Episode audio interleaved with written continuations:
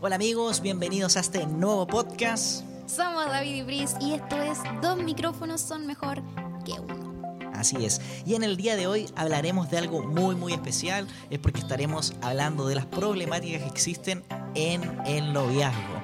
Estaremos abordando Mm. tres temas muy importantes Sí, que también estuvimos eh, compartiendo junto a ustedes eh, a través de nuestras redes sociales para poder tratar el tema del día de hoy. Y estaremos hablando de celos, estaremos hablando de celos, también de la administración del tiempo del otro. ¿A cuántos le ha pasado eso? Dios mío. sí. así es. Y finalmente de cuando lo sexual supera o sobrepasa lo esencial.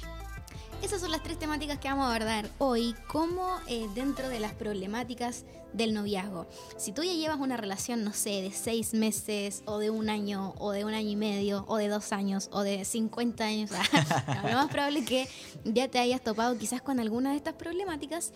Y es por eso que queremos hablarlas hoy eh, para ustedes, para que puedan, no sé, compartir con nosotros ideas, qué sé yo. Lo primero que mencionó David eran los celos. Y wow. Los celos, yo creo que no sé, todos alguna vez hemos sentido alguna pizca de celos.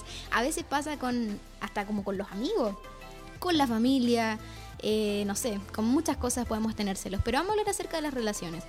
Los celos es como una sensación, dicen la RAE, ah, de Dicen amenaza. los estudiosos. Los estudiosos, Los científicos. celópatas, ah, no. es una amenaza sobre algo que creo que me pertenece. Ya es como la sensación de amenaza sobre algo que creo que es mío, creo que me pertenece. Entonces, cuando siento que algo me pertenece, que es mío, los celos a veces ahí empiezan a, a bordear. Y resulta que queremos hablarlo porque eh, de la perspectiva de que de cuando se transforma en un problema. Nosotros que estábamos hablando que los celos, claro, eh, muchos de nosotros podemos sentir celos en alguna ocasión, pero no se vuelve un problema, es como ya un celito normal, o sea, hasta Dios es celoso, dice la Biblia.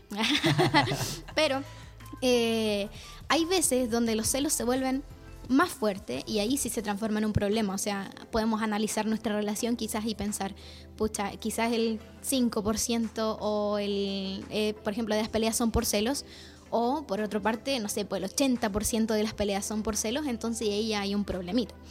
Entonces, eh, queríamos más que nada como hacer ver que muchas veces los celos tienen más que ver con inseguridades propias, o sea, más que a pesar de los argumentos que te pueda dar la persona o etcétera, muchas veces los celos no son tanto problema de, de mi pareja, o sea, de mi novio o de mi novia que estoy celando.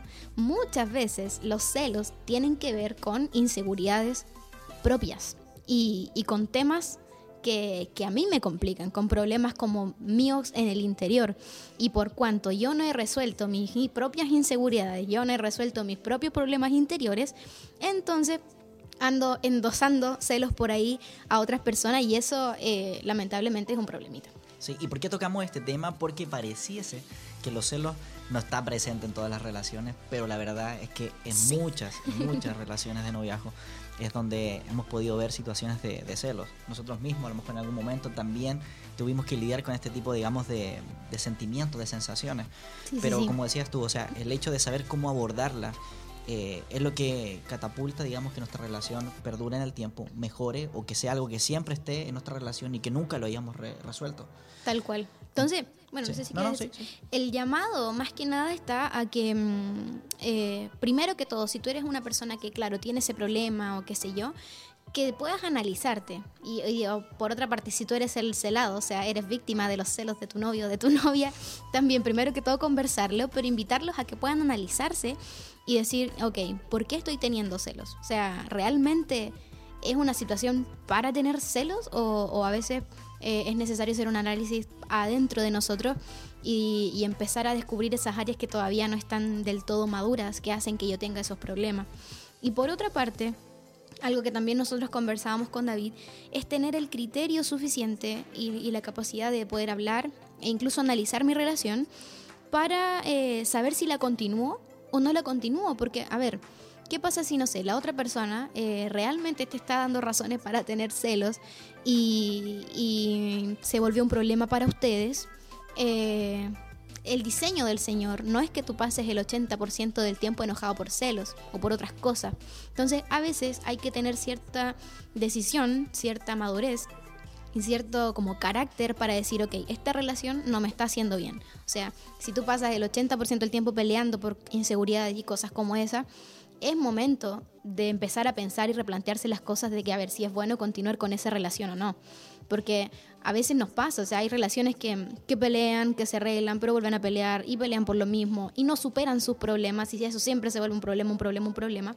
Entonces, ahí la opción es, es clara, o sea, alguien tiene que cambiar el switch para mejorar eso o simplemente terminar con la relación, porque no es bueno y no es parte del diseño del Señor pasarse todo el tiempo peleando. O sea, eso no está bien, no es normal.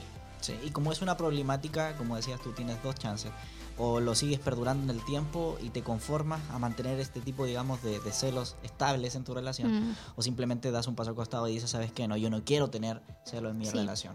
Ahora, como es una problemática, es algo que se puede manejar, es algo que se puede abordar. También queremos darte esa tranquilidad. Si has sentido celos, tampoco te sientas como algo anormal. Eh, lo puede haber sentido. en algún momento puede haber tenido una actitud, incluso medio de, eh, de, no sé, de sentirte demasiado celoso y, no sé, pedir explicaciones, etcétera. Eh, pero se puede abordar. Cuando no se transforma en, algo enfermizo, es que, digamos, todavía tienes la chance de poder abordarlo. Y como esto tiene que ver con los celos, ah, uno de los problemas que, que, pasa cuando tú llegas a tener celos constantes en una relación es ver estos problemas, eh, los problemas, eh, incluso que a veces son mínimos, como problemas gigantes. Y aquí vamos a tocar un par de cosas que yo sé que a lo mejor algunos de ustedes han vivido, pero es que, por ejemplo, hay gente que le da celos que le den likes a las fotos de otra persona en Instagram, en Facebook, en tus plataformas digitales. Yes, I do. Eh, y hay mucho de eso. ¿Cuántos de nosotros a lo mejor hemos reclamado, oye, ¿por qué le diste el like a esta chica? ¿Por qué le diste el like a este chico? es que no, me parece que tiene tales intenciones. Solamente fundado en un like solamente fundado en alguna fotografía. Y nos creamos toda una historia en la cabeza de, de, algo que a veces fue me encontré la foto, chin, chin, listo, nada más. ¿Qué más? Por ejemplo, son muestras de también de que hay un celo, digamos, constante eh, cuando en tus, eh, cuando estás en redes sociales. Te, estás tan pendiente incluso de qué tanta atención le brinda a otra persona que a ti no te la está dando. ¿A qué me refiero con esto? Es que si, por ejemplo, aparece conectado en línea y no me habla, algo malo está pasando. Eh, debe estar hablando con alguien más. Mm. ¿Será que por qué no me presta mi atención y por qué no me escribe?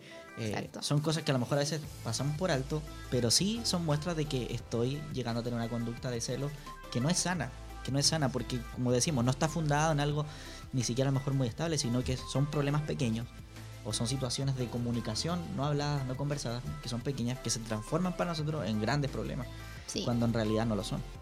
Y lo otro, a veces tiene que ver con cosas, por ejemplo, no sé si ustedes se llaman, pero eh, también hemos visto, escuchado por ahí eso de por qué eh, me llama tan poco, qué estará haciendo, por qué no me llama a mí, eh, y todas esas cosas que son pensamientos a veces creados en nuestra cabeza, que, que no sé, o el hecho de saber, por ejemplo, dónde está y con quién. Yo conozco pareja que, guau, o sea, de repente tú sales y, y, te escribe tu pololo tu pololado, tu novio, tu novia, y tú le dices, no, estoy acá con tal persona.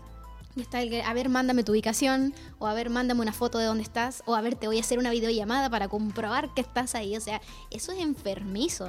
Eso es enfermizo, tremendamente enfermizo, y hay que cortar con eso desde ya. Y son cosas que suceden. Entonces, esas cositas ahí hay que entrar a, mejorar, chicos. Y qué bueno que tocaste ese punto porque tiene que ver con lo segundo que queríamos hablar como problemática en el noviazgo, que tiene que ver con la administración del tiempo del otro. O sea, cuando yo creo tener el derecho de administrar el tiempo de mi novio o de mi novia. ¿A qué nos referimos con esto? En que eh, muchas veces pensamos que los tiempos libres, los tiempos de ocio, los tiempos incluso a lo mejor de eh, que no sean, que no tengan que ver con mis estudios, que no tengan que ver con las personas, por ejemplo, que están trabajando, eh, me creo con el derecho de que son míos por cuanto soy tu novio o tu novia. Y qué gran error es ver eso como, dentro de una realidad, dentro del noviazgo, porque no es así. El tiempo tuyo, eh, el tiempo mío, eh, en este periodo de noviazgo, siguen siendo todavía de decisión voluntaria de cada uno de nosotros. Tal cual, porque en el proceso del noviazgo, a ver, no son matrimonio, yo siempre trato de hacer esa, ese, no sé, alcance, porque al final a veces nos creemos como con el derecho de, de influir demasiado en la vida del otro o en el tiempo del otro cuando no es el tiempo. O sea, ya va a llegar el momento en el que sí van a tener, eh, digamos, esa autoridad, entre comillas, por así decirlo, pero en el noviazgo no es el tiempo. Entonces, eh, es importante entender que no todo el tiempo libre va a ser para ti. Y, y también que, que también es importante que no tienes por qué sentir miedo o no sé, como inseguridad o quizás como, no sé, como cierto dependencia. No, no, pero de, del hecho de pasar tiempo como con tus amigos, por ejemplo, que a veces ah, igual pasa cuando los chicos, no sé, tienen cierto miedito, los amigos lo invitan a salir y es como que, bucha, ah, claro, ah, ¿qué va a decir mi novia? Mejor no sé. Y no paso tanto tiempo con mis amigos porque ahora estoy de novio. O sea, eso está muy, muy mal. No tienes por qué sentir miedo de pasar tiempo incluso solo, tiempo para ti mismo o tiempo también con tus amigos. Sí, correcto. No, es, vital entender el tema de la administración del tiempo. Eh, mientras estemos noviajo, tenemos que ser capaces de conversar y llevar nuestra relación hacia una madurez de entender que cada uno tiene sus tiempos. Exacto, tienen familia, cada uno por separado. También me imagino que, no sé, estudian o trabajan, entonces tienen alguna ocupación también y eso hay que entenderlo. Sí, tal cual. Bueno, y tal vez un tercer punto con respecto al tema de las problemáticas y que tal vez es súper, súper importante. Sí. Eh, trata de decir qué cosa. Cuando lo sexual supera o sobrepasa lo esencial. Ese es el último tema. Y eh, para plantar como un poquito este tema para que se entienda mejor cuando lo sexual sobrepasa un poco lo, lo esencial, hablemos primero de qué es lo esencial. O sea, piensa un poquito también ahí en tu relación. Yo siempre los animo a pensar, a que podamos pensar juntitos en... Hacer un ejercicio juntos. Claro, hacer un ejercicio juntos. Lo esencial, creemos nosotros, que es descubrir em, que la persona con la que estás es la persona que Dios tiene para ti. Eso es algo esencial. Y también algo esencial es, dentro de una relación, es descubrir que todo lo que hacen juntos te bendice. Yo le decía al David, eh, y eso es muy cierto, porque cuando tú descubres eso, que estás con una persona y que todo lo que hacen te bendice, o sea, pueden andar en micro, pueden ir a, no sé, a buscar unos remedios a la farmacia, pueden ir, no sé, al hospital, o pueden ir a cenar juntos, y todo te va a bendecir. Porque es la, es la persona con la que deseas estar, con la que anhelas estar. Entonces eso es lo esencial. Eh, cuando eso está bien fundamentado, eh, es importante ya empezar a hablar de otras cosas, pero vamos a hablar de lo esencial como eso. Sí, correcto. Es por eso que en esta pregunta, cuando hablamos de lo sexual, cuando sobrepasa lo esencial, eh, tenemos que ser honestos con nosotros. Sí, lo sexual se ha vuelto un problema, una realidad constante en nosotros. ¿Y a qué nos referimos con lo sexual? Y queremos ser bien transparentes en este aspecto. Cuando, por ejemplo, eh, el, deseo, digamos, de, de, estar muy cerca, Claro. De, no sé, de tener esa especie de, pasión o incluso si es que hemos llegado a, tener situaciones donde hemos eh, tenido relaciones sexuales, ¿por qué no? Y se vuelve una constante eh, o un problema real, tenemos que abordarlo. Porque podemos tomar dos opciones. Eh, me hago el loco, como decimos por ahí, y simplemente vivo equivocándome, fallándole, digamos, desde la manera cristiana también de ver esto, que lo ideal sería eh, digamos, eh, poder resguardarnos o poder incluso guardar esta etapa de lo sexual para el matrimonio. Pero muchos jóvenes ya, digamos, eh, no, lo, no, lo, han logrado o simplemente le ha fallado Dios en esa área. Es por eso que hablamos desde lo sexual. Entonces, como decía, me hago el loco y simplemente sigo equivocándome y fallándole a Dios en mi relación. y me transformo, digamos, una persona que constantemente está con eso y no lo puede resolver. Mm. o por otro lado, si es que ya estoy entrando en ese terreno de lo sexual, si es que ya, digamos, nuestros besos son más apasionados, si es que ya siento que incluso es un área que a mí me cuesta. No sé, claro, el tema de las caricias, que no sé, quizás al principio no es tanto, pero después ya como que no hay momentos sin caricias, por ejemplo.